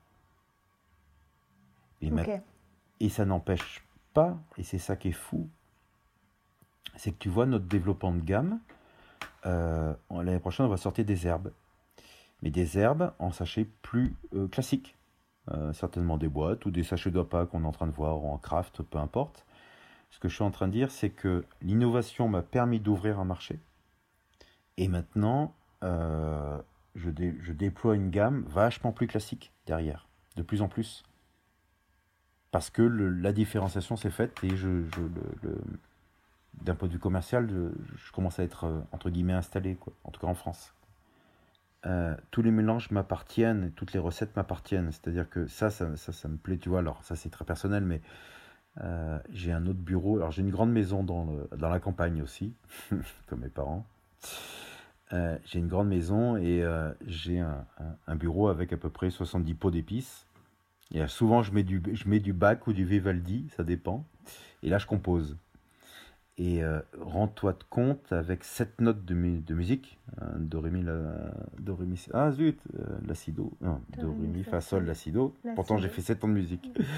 Euh, tu vois, tu as énormément d'entreprises dans l'alimentaire qui font faire. C'est-à-dire, en fait, c'est quelque part, c'est une agence marketing. Ils, ils ont leur bureau, mais les produits, ils touchent pas. Ils vont trouver un façonnier qui vont lui faire euh, bah tiens on a trouvé une recette de, de pâté ou de rillettes et puis c'est le façonnier qui va faire euh, et qui ne touche pas au produit. Euh, quand il y a eu le Covid, on parlait des masques FFP2. Non, c'est très bien ce que c'est. J'ai des, des, FFP3 à la maison parce que quand je moue 100 kg de cannelle, euh, c'est infernal parce que c'est pas je sais pas une petite cuillère à café qu'on bout donc tu as des vapeurs dans tous les sens. Et, c'est à dire qu'avec mon associé euh, même si effectivement c'est c'est euh, moins romantique parce qu'on passe des kilos et des kilos parfois on va moudre une tonne en deux jours donc c'est beaucoup. Mais ça je veux, le je veux le garder. Je veux le garder parce que c'est c'est le contact avec le produit. C'est le contact aussi tu vois c'est aussi le euh, le plaisir de voir ton mélange que tu as créé à, une toute petite échelle, dans des petits pots, et puis tu le vois, euh, tu le vois en 50 kilos, quoi. Et, quand tu mélanges toutes les épices, c'est super beau parce que tu as toutes les couleurs qui se mélangent, mais en, comment dire, vachement plus grand. Et, euh, et ça, c'est une vraie consacration. Donc, je, je, tu ne peux pas, je pense, vanter de la qualité si tes mains ne touchent pas le produit. Tu peux pas. Enfin, c'est, c'est, je, tu vois, il y a des gens qui vendent du thé, il y en a plein, plein, et qui disent, ah, et qui disent, je fais un thé de qualité. Je dis, putain, mais tu vas prendre ton thé à Hambourg, dans les grossistes en Allemagne, parce que c'est là où le thé se vend. Euh, tu sais même pas d'où il vient, comment il est planté, euh, et, tu, tu dis, c'est un thé de qualité. Je dis, mais ça n'a pas de sens, quoi. Donc, le, le... c'est pour ça que cette chaîne, euh, le producteur, Julien et moi, donc ce qui fait l'âme de l'entreprise, elle peut pas être et, et, ensuite le pack, bien sûr, le packaging, mais elle peut pas être brisée parce que si je brise ça, je suis plus dans les mêmes niveaux de qualité que je propose. Et d'ailleurs, c'est même une c'est souvent un questionnement en se disant bah tiens, dans 5 ans, Ce que je vois là, on, on, a. euh, euh, tu vois, même avec. euh, alors, faut dire, la Covid, ça fait éru- érudit. Euh, avec ça, je suis quand même en croissance. Encore depuis janvier, tout le temps. Donc, ce que je suis en train de dire, c'est que le. En période normale, j'aurai certainement plus de croissance, donc Mhm. je vais avoir beaucoup plus de matière à traiter. Et ça, c'est un questionnement qui, qui est toujours, qui est déjà présent en disant il faut que je garde mes niveaux de qualité. Euh, parce que je suis encore, je- et je le serai toujours, un artisan, mais à un moment donné, à un, moment donné, un artisan qui va traiter des, des- des- des quantités plus importantes. Et ça, c'est fondamental d'avoir toujours les mains dedans, tout le temps. Que tu n'es pas crédible, je trouve, enfin, c'est personnel, mais tu n'es pas crédible, tu peux pas Non, dire. mais je suis euh, entièrement d'accord. ouais, ça n'a pas de Mhm. sens. Et tu, Et je pense que tu peux vite te perdre après aussi. hein. Oui, et et t'es presque. Enfin, moi, je, alors, je suis un peu tranché là-dessus, mais je trouve que t'es- c'est malhonnête. Quand tu vois. Moi, j'en vois plein des Mm. gens qui disent euh, Ah ouais, ouais, alors moi, j'ai. alors, tu les vois sur les réseaux sociaux. euh, moi, j'ai un super produit. Alors, souvent, d'ailleurs, tu entends l'adverbe vraiment. Il est vraiment bon, il est vraiment bien, il est vraiment, il est vraiment, ouais, ok. Et puis, il est exceptionnel, et puis machin. J'ai dit Mais comment tu le justifies? Et d'ailleurs, c'est. Je le. euh, Jacques, cet ami là qui est à la retraite, euh, a beaucoup aidé en se disant mais il faut toujours que je sois capable d'expliquer factuellement qu'est-ce qui fait la qualité de mes produits. Et ça, c'est la, et c'est- peut-être que tu as ressenti tout à l'heure, mais c'est la meilleure façon de vendre au final. Parce que tu es factuel. Ouais, avec des vrais arguments. Ouais. Mm. c'est- je mets pas de poids quelque part. Je mets pas de, de, de- je pondère pas en disant, je je t'ai jamais dit, j'ai un super curcuma. Je jamais dit. Pas dit, mon, j'ai, les meilleures épices du monde, j'en sais rien. Oh, mais tu le parles avec passion et, et spontanément. Tu vas pas, c'est pas lourd quoi. Tu n'as pas appris ton texte avant le, le podcast. non. Ça s'entend. D'ailleurs, j'étais pas stressé quand c'est mis en mise à jour. J'ai dit, ouais, de toute façon, c'est pas grave, je, je sais de quoi je parle. Bref. Oui, voilà, ouais, je te, comme d'habitude, j'envoie pas les questions et tu m'as pas demandé d'ailleurs de, de t'envoyer les questions Non. en amont. Pas la peine. Non, vas-y. Non, non, en fait, euh, non, non, je, je- euh, je pense en tout cas fini de répondre sur cette question. C'est est-ce que tu garderas euh, toujours tes créations? Et, euh, et oui, parce Ouais. que c'est, l'ADN. Et, euh, et puis tu as une. Bon, c'est personnel, mais tu as un peu aussi euh, une ambiance de famille parce que tu vois, à chaque fois je fais des, des, des tests, alors, alors ça les amuse maintenant, toujours, mais je sens qu'à un moment, ils auront peut-être un peu marre, je sais pas, mais. Tu parles de tes enfants? oui, et c'est eux qui testent. Ouais. C'est eux qui testent et ma femme. Et à chaque fois, je fais des Donc toi, mélanges. tu cuisines beaucoup alors? Alors, j'ai cuisiné. euh, ça fait 16 ans que je suis avec ma femme pendant 9 ans, j'ai cuisiné. C'est moi qui cuisinais tout le temps. Euh, C'est pas parce que c'est pas ce qu'elle faisait, c'était pas bon, hein. mais, mais j'aime bien, j'aime bien C'est cuisiner. toi qui voulais. hein. Ouais. Mm. Mais aujourd'hui, euh, malheureusement, j'ai plus le temps.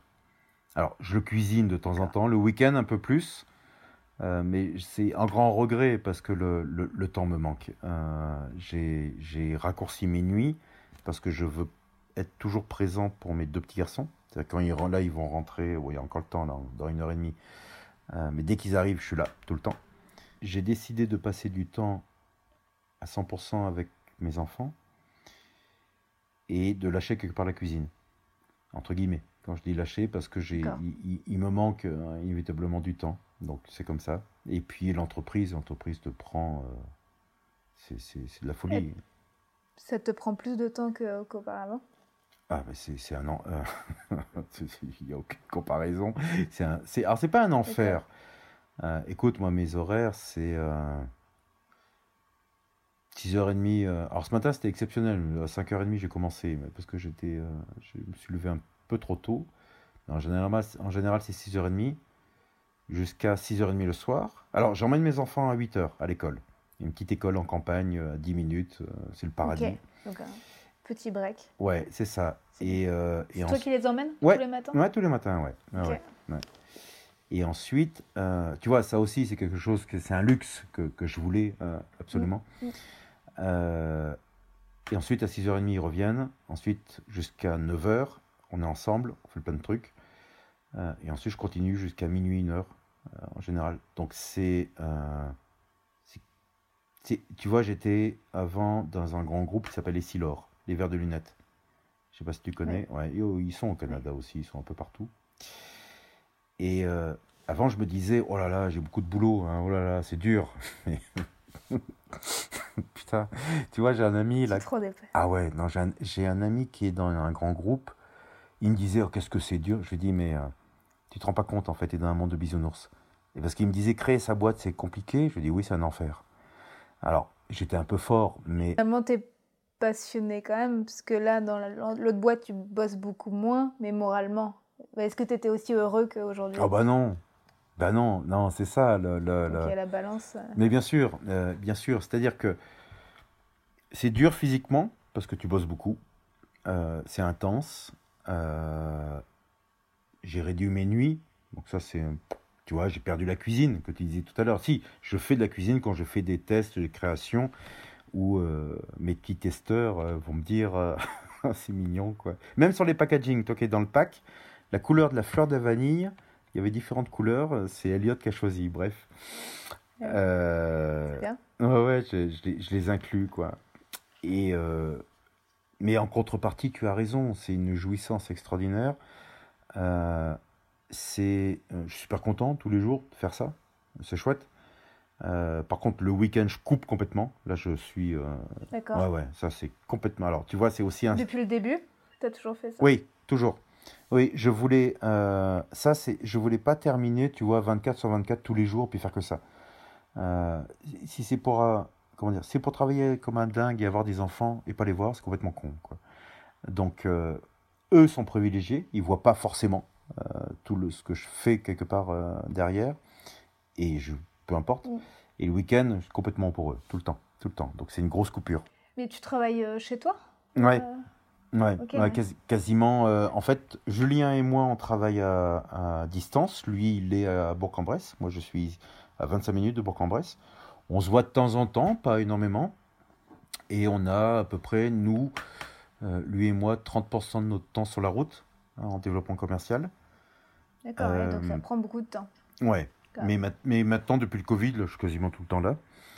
Euh, et puis, euh, je reviens sur en- en- encore un élément, c'est-à-dire que voir sa structure grandir, euh, tu vois, on est parti à deux avec quelques kilos d'épices. Au début, il n'y avait rien, il y avait juste 3-4 kilos, quoi, c'était ridicule. Et y croire, c'est ça qui est fou. C'est quand, Ouais. quand tu regardes le passé, tu te dis, putain, au début, je suis parti qu'avec ça et j'y ai cru. Tu vois, j'allais voir des épiceries fines et j'avais 5-6 références à leur proposer. C'est ridicule. Ridicule. Et tu te dis, à toi à l'époque, tu crois, tu étais aveugle, tu crois. et tu, tu te dis aujourd'hui, mais comment j'ai fait pour aller voir des épiceries fines? Et ils m'ont dit oui. Je dis, mais ah ben non, aujourd'hui, je leur dis, bah, merci. Parce que tu hein. croyais, quoi. Ouais. Ben, je pense. Ouais, c'est ça. Et euh, donc, il y a ça, il y a, ça, ça participe, tu vois. Tu, tu, tu crées une entreprise, c'est bâtir une maison, quoi. Donc, aujourd'hui, je vois les murs. ils sont encore bas, les murs, mais je les vois. Euh, et ça aussi, pour moi, ça a énormément de valeur. Donner du travail. Énormément. Et donner du travail, pas forcément à des gens qui peuvent être privilégiés. Tu vois, mon opérateur qui fait toute la logistique, c'est euh, bah, le parcours classique, 55 ans, ancien commercial qui trouve pas de boulot. Euh, et bah, je suis super content qu'il est, euh, qu'il bosse pour nous, il est très content, ça se passe super bien. Et tu vois, ça, ça a du sens euh, de, de, de- de faire vivre et puis de créer une équipe. Tu le vois sur Facebook, là, pendant l'été, on, on a fait un, un repas. Tu, bon, après, il faut regarder dans les publications, mais j'ai invité tous ceux qui bossent pour nous.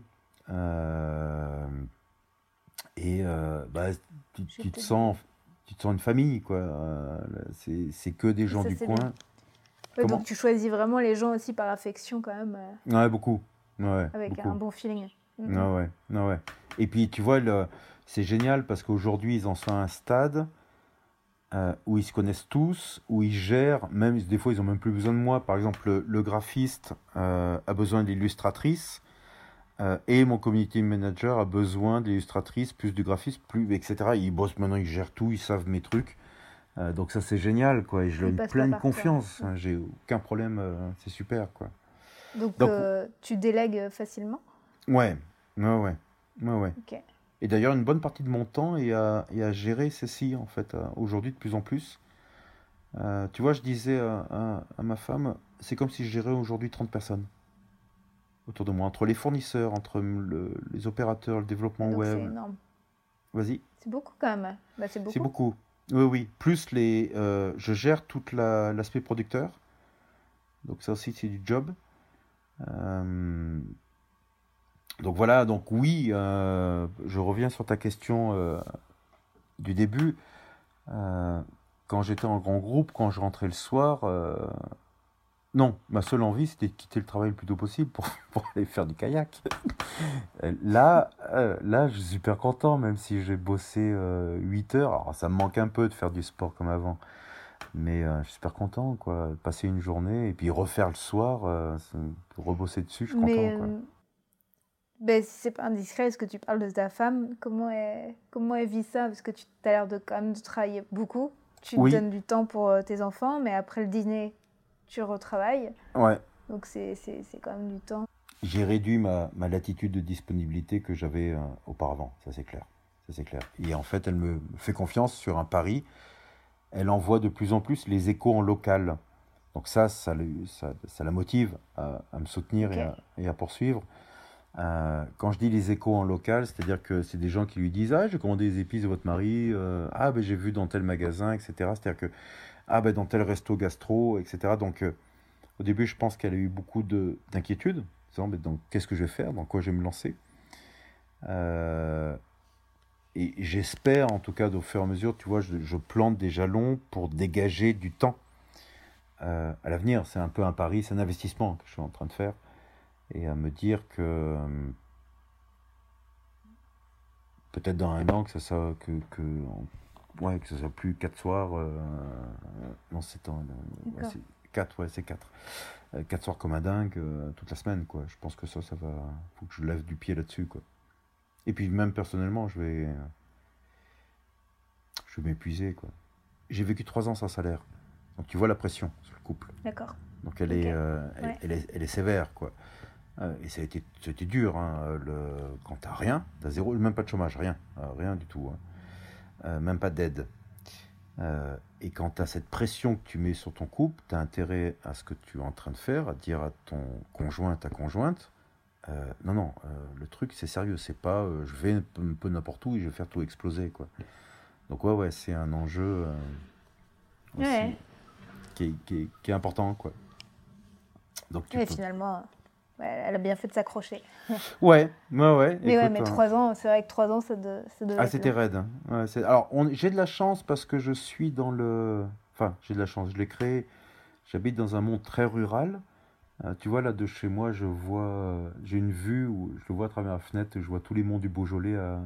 Je suis en, sur une montagne, petite montagne, puis j'ai le soleil couchant. Et là, je le vois. Ça.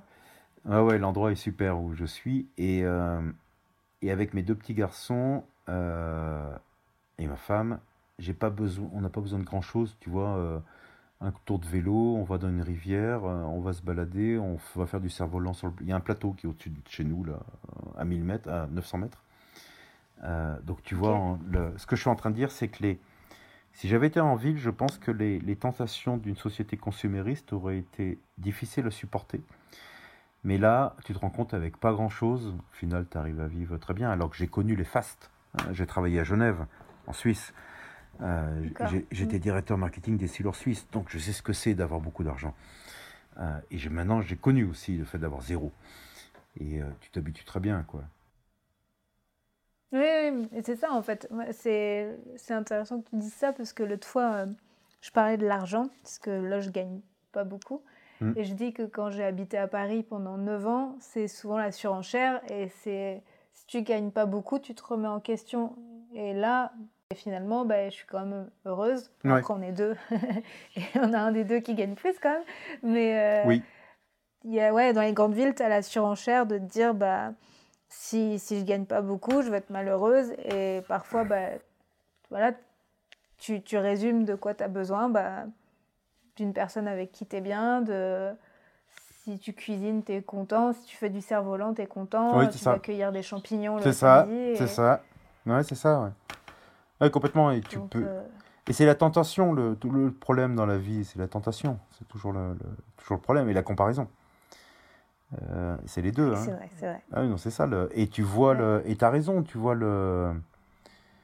euh, Le nombre de jouets complètement simples que j'ai créés avec euh, mes deux garçons. Je veux dire, alors je suis bricoleur aussi, donc ça c'est facile. D'accord.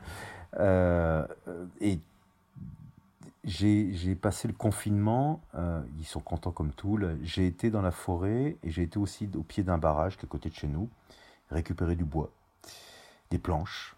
Et, euh, et on a un grand cerisier euh, dans le jardin et euh, je leur ai fait une, fait une cabane. une cabane de malade, de malade quoi. J'ai fait un toboggan en récupérant des bâches de camion, de mon justement de celui qui m'envoie mes palettes. Et j'ai- pris deux troncs d'arbres et puis j'ai fait une grande bâche. Ils ont un grand toboggan, puis juste avec ça, ça suffit quoi. Ça suffit quoi. Et j'ai pas besoin de les frais dans le monde rural sont bien moindres effectivement. euh. Ouais. Et ils sont, tes enfants sont contents parce qu'ils habitent aussi là et qu'ils n'ont pas. à- Imagine les, les enfants dans les grandes villes qui ne Mhm. peuvent pas faire de cabane, mais qui sont habitués aussi à ne pas faire de cabane, donc ils n'ont pas du tout envie de ta cabane avec un toboggan. C'est vrai, Et euh, c'est vrai. donc ça, c'est une chance si j'ai des enfants. J'espère que qu'ils seront comme les tiens, à Ah ouais, tu- courir euh, Oui, dans les champs de blé, et voilà quoi. Oui, tu vois la, tu vois la différence. euh, Tiens, puis euh, je vais rajouter, euh, tu vas en être jalouse, mais pendant l'hiver, on fait du ski dans le jardin. Mon jardin est un peu en pente. Ski dans le jardin Ouais, ouais. il est un peu en pente. Alors, j'ai un très grand terrain. Il est en pente à la fin. Et on est à 800 mètres et j'ai de la neige. Et donc, c'est incroyable. Le mercredi après-midi, avec les enfants, on fait du ski, quoi. Donc, c'est- super. quoi. Ah ouais, et, et tu, je trouve, j'ai pas mal de copains en- en- à Lyon ou Paris. Et je trouve, alors évidemment, je suis pas objectif, je suis subjectif, parce que je parle de mes enfants, donc je, le suis subjectif. Mais néanmoins, je trouve que les. euh, je les trouve plus éveillés, plus en alerte. Euh, mes, mes deux petits garçons que ceux qui sont complètement en ville. Et c'est marrant d'ailleurs quand j'ai des copains qui viennent avec leurs enfants de ville, quand ils arrivent, alors qu'il fait super beau, tu vois, il fait 20 degrés ou j'en sais rien, euh, ils restent dans la maison. Et putain, t'as, t'as... Et ils savent pas quoi faire. Et euh, donc ils vont demander, euh, t'as pas une tablette ou un truc comme ça? J'ai dit putain, mais merde, euh, la tablette tu vas la connaître à 10 ans, en, à 15 ans, c'est clair, quoi. Mais pour moi, c'est des... Mes parents ont fait pareil, c'est-à-dire que, évidemment, je reproduis un schéma, mais ces valeurs de la nature, pour moi, elles sont... C'est, c'est dès le départ avec tes enfants qu'il faut les donner. Et après, ils s'en foutront. Parce qu'ils vont aller au collège, ils auront d'autres choses. Mais ils y reviendront peut-être plus tard. Mais je trouve que c'est nature, c'est ce qui fait quelque part l'essence de l'homme. Euh, on est juste des. Pas des animaux, mais pas loin. hein. Euh, on a besoin de la nature, et puis c'est tout, quoi. Et, euh, Oui, et je pense certainement que cet éveil, l'essence, le- était beaucoup plus curieux et Oui, et t'as plus d'imagination, je pense. oui, je pense, je pense. Oui, oui, oui. Après, c'est un avis personnel aussi, mais Ouais. je suis d'accord avec toi. en tout cas. Mais je pense, ouais, ouais. Et puis, euh, Mm. tu vois, c'est rigolo, là, je voyais. euh, et je alors, les feeds d'actualité Facebook, ça, ça, ça, ça me fatigue un peu. Je regarde surtout le mien, c'est tout. Mais j'ai vu à un moment donné un, au hasard où il y avait un post où il y a quelqu'un qui disait euh, bah, Mes enfants, ils savent reconnaître le logo de Facebook, de Carrefour, euh, de Google et puis d'Amazon. Par contre, ils savent pas reconnaître une feuille de chêne, de noyer, etc. Alors là, je m'inscris complètement là-dedans, quoi. Ils, ils auront tout le temps de connaître le logo de Facebook ou euh, de Google, ou bah, d'ailleurs, euh, Elliot, ça commence un peu. Mais euh, je suis content aussi qu'il ait la connaissance du monde qui l'entoure, quoi. Et, et comme tu dis, c'est de l'éveil, c'est du questionnement.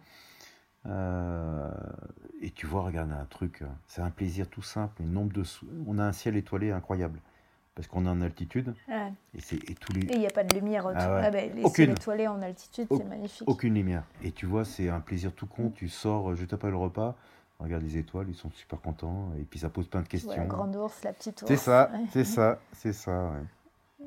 Donc voilà, quoi. Euh, Je voulais que tu nous partages peut-être une petite recette facile à faire, euh, aussi bien en sucré qu'en salé. Alors en sucré, ah bah tiens, Regarde, on va te prendre, je vais prendre euh, une seule épice, et ça me permettra de la Oui, décrire. Et on va la faire en Oui. sacré, euh, pff, en sacré, en sucré et salé. Euh, Ok, très bien. Dans aujourd'hui, tu as 90% de la cannelle que tu trouves, c'est ce qu'on appelle de la cannelle casse. Euh, ça, c'est le nom botanique, c'est Cinnamomum euh, cassia. Et elle vient de Chine. Bon, c'est juste l'origine botanique. Et tu as une autre cannelle qui est plus rare, qui s'appelle la Cinnamomum euh, zelanicum.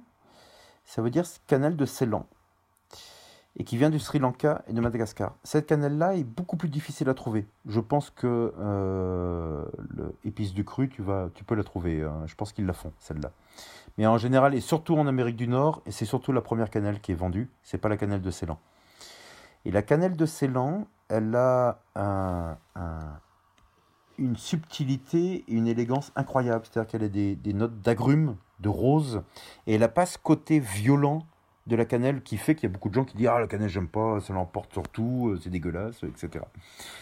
Et, et je propose cette cannelle, tu, tu la trouveras, je pense, au marché euh, Jean Talon. Je pense que tu cherches bien, tu demandes bien. Euh, Pour, pour la reconnaître, je te, je te donne un conseil, juste pour la reconnaître, les petits tuyaux doivent s'effriter. La cannelle normale, tu dois forcer un peu pour casser le tuyau. Ouais. La cannelle casse, la Elle cannelle. euh, fragile, oui, vachement plus fragile. Un enfant de 5 ans est capable d'effriter, euh, de casser un tuyau de cannelle de Ceylan. Parce que souvent, tu as plein de roublards qui vont te dire que c'est la cannelle de Ceylan alors que c'est la cannelle casse. Bref. Et avec, sa can- avec cette cannelle, tu peux faire deux recettes qui c'est les plus simples au monde. C'est euh, tu fais une crème brûlée avec la cannelle de Ceylan. Tu vas juste faire tout simplement infuser euh, ton lait, rien de nouveau, hein, pendant une heure, une heure et demie, au moins une heure, une heure et demie avec la cannelle, à feu doux, et quitte à éteindre de temps en temps. Plus ça va infuser, plus tu auras l'explosion de saveur. Et tu vas avoir ces notes un peu fines euh, d'agrumes, de rose qui vont euh, ressentir. Et à chaque fois, pourtant la recette est d'une simplicité incroyable, à chaque fois, tes convives vont demander Mais qu'est-ce que tu as mis dedans? Parce qu'on n'arrive pas à.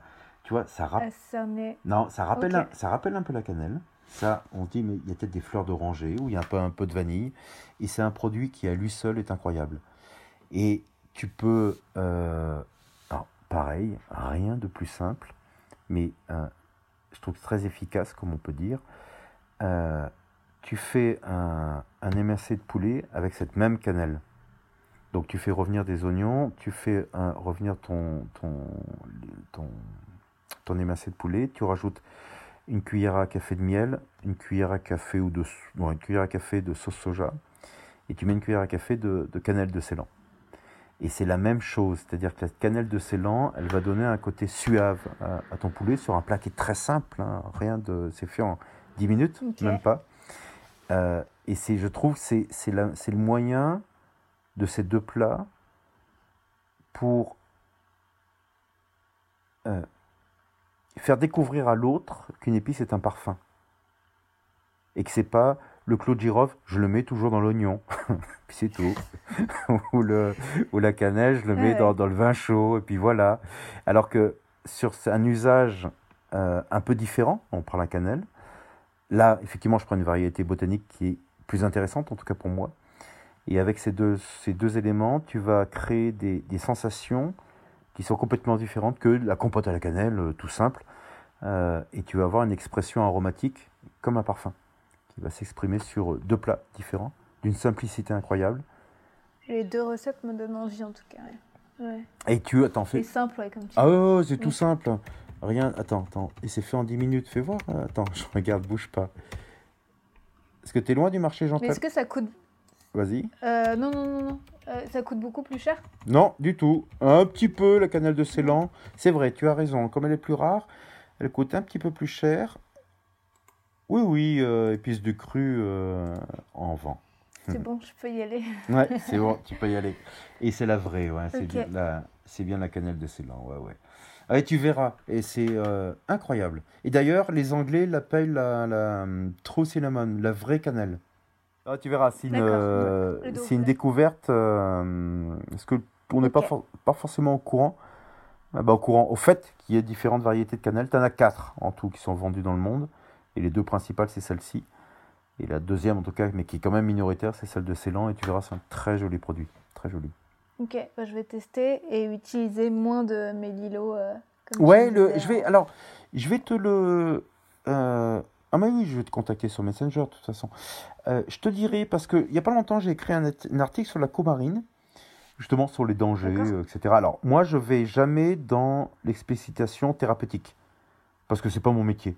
Tu vois, les gens disent, ah, il y a l'antioxydant, c'est génial. Je dis, ouais, mais c'est juste pour faire vendre. Moi, je préfère vendre sur le côté gustatif que sur le côté, euh, faut, faut te soigner avec mes épices. Mais euh, plusieurs fois, j'ai eu des remarques de consommateurs qui me disent Ah, mais la fève tonka, c'est interdit. Je dis Non, elle est interdite en Belgique et aux États-Unis. Et donc, j'ai créé un article et je me souviens euh, dans mes recherches que le mélilo, euh, effectivement, était impacté. Et je te dirai plus précisément. C'est intéressant parce que ici le Mélilo, donc qui, qui remplace la vanille, euh, fait un gros buzz au Québec et, et donc ils vendent soit en essence Ah ouais ou en, en petites paillettes. Et euh, l'essence de Mélilo, mais ça fait un tabac. L'autre fois, je suis allée dans une, justement la boutique à côté, ils disaient mais il nous en reste plus qu'un flacon parce que c'est passé sur un article de presse euh, il y a quelques temps, j'avais même pas vu. Il me dit maintenant tout le monde achète ça. Ah, Parce incroyable. que c'est la découverte euh, et qu'il y a plein de chefs pâtissiers qui utilisent maintenant que le mélilo pour remplacer la vanille. Ah ouais, incroyable. Alors, peut-être Voilà. que le, le mélilo risque de.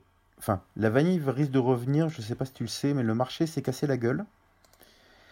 Euh. Autrement dit, je vais te parler plus, euh, de façon plus poétique. Cette année, cette année, sur la, la vanille principale, qui est la planifolia, qui vient de Madagascar, qui est la vanille bourbon, euh, il y a eu une explosion de la production. C'est-à-dire qu'on est passé à, au lieu de 2000 tonnes annuelles, je crois qu'on est quasiment à 3000, 2500, 3000 tonnes. Donc il y a déjà une offre Non, très con- conséquente. Euh, et tu as une régulation qui est en train de se mettre, mais qui était déjà en train de se mettre naturellement avant le Covid. Et depuis le, le ou la Covid, euh, tout est en train de revenir à la normale comme il y a à peu près 7-8 ans. Ça veut dire que, pour te donner un ordre de grandeur, auparavant, on, a, on pouvait avoir des tarifs d'achat, moi, en direct, si je suis un producteur, aux alentours de 400, 400 euros, 400, 500 euros. Maintenant, on va Mhm. avoir des tarifs divisés par deux. Ce qui veut dire que dans le monde, fin 2021, le temps que les stocks s'écoulent, ou mi-2021, euh, la vanille va devenir plus abordable. Beaucoup plus abordable. Ouais. Parce que c'est vrai que ça devenait euh, complètement délirant. C'est-à-dire que tu es. Moi, aujourd'hui, je, Ouais, je suis à 6 euros la gousse. Quoi. Et pourtant, j'ai j'ai réduit le prix pour pas être débile. Mais c'est super cher. quoi. C'est un produit de luxe. c'est cher. D'où, effectivement. voilà, Vas-y. l'engouement pour. Ouais, bah, c'est ça. C'est ça D'où que dire. Ouais, c'est ça, de recherche de plantes. Et tu as aussi le, je sais pas s'il y en a au Québec, euh, l'aspérule odorante, qui était, on dit que c'était la, la vanille du Moyen Âge. Et c'est une plante qui pousse en forêt. euh, donc c'est aspérule odorante qui pousse en forêt euh, au début printemps et qui a cette particularité de développer des arômes de vanille lorsqu'elle sèche et non pas à frais. Ok. Euh, donc euh, Oui, bah, j'ai l'impression que tu, me- tu me dis les mêmes, euh, les mêmes phrases que pour le mélilo, en tout cas. C'est exactement pareil qu'ils disent que c'est la plante sauvage Ouais. de l'époque qui remplace la vanille. c'est ça, ouais, Mhm. c'est ça, ouais. Ok, bah, c'est une bonne nouvelle pour la vanille. Ouais, ouais, c'est cool, ça, ça, donc ça va bien baisser. Euh, je le vois, ouais, ouais, c'est euh, enfin quoi. Hmm, parce que c'était débile. Ouais. Ma productrice, donc c'est deux sœurs, c'est Naomi et Rosemine. Elle me disait, on est content de revenir à ce prix-là. Étonnant, parce que tu te dis, elle, euh, tu, Mm. tu- pourrais dire. Ouais, c'est euh, intéressant. elle, elle me dit, mais en fait, à ce prix-là, toutes les tensions diminuent. Elle me dit, oh, il y a encore un an, on tuait pour de la vanille. Pour récupérer un stock, ou il y a un. un- elles, elles ont un, un de leurs euh, producteurs avec qui elles, elles travaillent. Le, le gars, tous les soirs, son hangar, il le soudait. La porte, il soudait. Euh, Donc à l'arc. Et tous les matins, avec une meule, une meuleuse, il euh, il ouvrait son, son hangar, tu te rends compte? Et elle me dit, on est content que ça de revienne à ce prix-là, parce qu'on va redevenir une situation normale et beaucoup plus apaisée. et, euh, Ouais, plus ouais, et moins euh, mafieuse euh, euh, et moins risquée. Quoi. Oui, c'est la Ouais. Mm, mm. Comme quoi, tu vois le- l'impact euh, tu vois, d'un produit sur. n'y pense euh, pas. on n'y pense pas, ouais, faut. C'est que, évidemment, c'est normal, moi je suis derrière, donc je vois la chaîne, ce qui est, ce qui est logique. Quoi. Mm, mm. Voilà, voilà. Oui, bah oui, c'est vrai qu'on aurait pu se dire que, que les, ils allaient en profiter et garder des Non. prix élevés, mais Non, parce que les conséquences, les conséquences sociales sont euh, beaucoup plus tendues et beaucoup plus terribles. Euh, et et, euh, bah, en et, et, et c'est la fête, euh, c'est ce que disait Naomi, en fait, c'est la fête à faire n'importe quoi. Parce que comme ça vaut 500 balles, euros, bah tiens, t'as as vraiment. Mais des, des arnaques, elles sont multipliées par 100. Ouais, ce que les gars se disent, c'est la poule aux odeurs, donc je vais te faire n'importe quoi. Le, la clé de la vanille, c'est le travail de transformation. C'est 5 mois à peu près de transformation derrière. Euh, pour qu'elle, c'est, c'est des phases d'échaudage, d'étuvage, euh, de mise en mal, d'affinage, de séchage, bien évidemment. Et en fait, le- les vanilles qui sont, euh, c'est pas falsifié, mais en fait, le, le- la vanille ne va, elle va avoir besoin de ce temps-là pour développer les arômes. Et elle va continuer de développer les arômes, comme du vin. Et en fait, ce que tu trouves beaucoup sur le, avec, euh, en termes de falsification, on peut dire ceci, c'est en fait des vanilles qui ont été juste oxydées. Donc elles sont devenues noires, parce qu'une vanille, c'est un haricot qui est vert. Donc elles deviennent noires, on les sèche rapidement et on les met sur le marché. Mais elles ont peu d'arômes. Ok, et ils gagnent du temps. euh, exact. Ils peuvent produire beaucoup plus. Exactement. Exactement, ouais. Ouais. Ok, mais je ne savais pas du tout. Et, et tiens, dernier point, mais je pense ça tu le sais peut-être, parce que tu cuisines beaucoup. La vanille, il faut que tu, tu pousses son infusion au maximum. Jusqu'à une heure et demie ou deux heures. Tu fais une crème chantilly, tu le fais ça? Bah, de, naturellement, mais après, Parfait. pas forcément qu'avec la, la vanille. Bah, mais- Parfait, parfait. Donc c'est bon, j'ai rien. de- C'est bon. Parce que tu, tu vois, des fois, j'ai des personnes qui me disent Ah, ben, j'ai mis un fusée un quart d'heure. Je dis Non, non. La, tu vois, la vanille, j'ai un chef. euh, ben, j'ai souvent les, les- Mais j'ai un chef gastro qui me le redisait. il me le- Moi, ma chantilly, c'est la veille. Je fais infuser la veille la vanille. Ouais, voilà, c'est ça, c'est ce que j'allais dire. C'est ça, donc, Moi, moi, euh, souvent, je le fais la veille et je le laisse infuser à froid. c'est euh, ça, à froid. À froid, ça marche aussi. Voilà, ouais, ouais. ouais. Ouais, donc tu, euh, la totale maîtrise. J'ai une médaille, Hein c'est bon. non, mais je suis. C'est bon. Je, je le dis parce que je suis effaré du nombre de personnes qui savent pas forcément utiliser la vanille. Ouais, je pense Ou, que c'est euh, intéressant de le dire. Ouais. Ouais, ouais, et tu, tu vois, je rencontre encore des personnes qui disent euh, Mais euh, moi, la gousse, je la mets entière. et mais tu l'ouvres pas dis non. Ouais, après, il faut, faut mieux garder la gousse aussi, même si elle est vide. Oui, bien tu sûr. Peux la, la, la broyer, la, Complètement, tu sais, la travailler après. complètement, ouais. Mm, Ouais, mm. complètement, c'est clair. Ben, on va arrêter là. ok, Ça, me, ça me va très bien. C'était très intéressant. ben merci, merci Euh, Marine. Non, non, écoute, euh, en tout cas, j'étais ravi euh, d'échanger. Moi aussi. Je pense que j'aurais Mm. pu en parler encore pendant des heures et des heures parce que c'est un sujet qui m'anime. Puis pour lequel je. S'entend. pour- Et j'aurais pu aussi te poser plein de questions. Eh ben écoute, merci. Et, Et puis, euh, et puis quant à toi, si et puis voilà. Voilà, si tu as des questions particulières, tu me, tu me demandes par. euh, de toute façon, Messenger, on est, on est devenus amis. ça y est. Ça y est, On est devenus amis via Messenger. c'est ouais. ça. Non, bah merci à toi et euh, bah, je te dis à bientôt. Et ben ça marche, Marine. Merci. à bientôt. À bientôt. Salut. Salut. Ciao.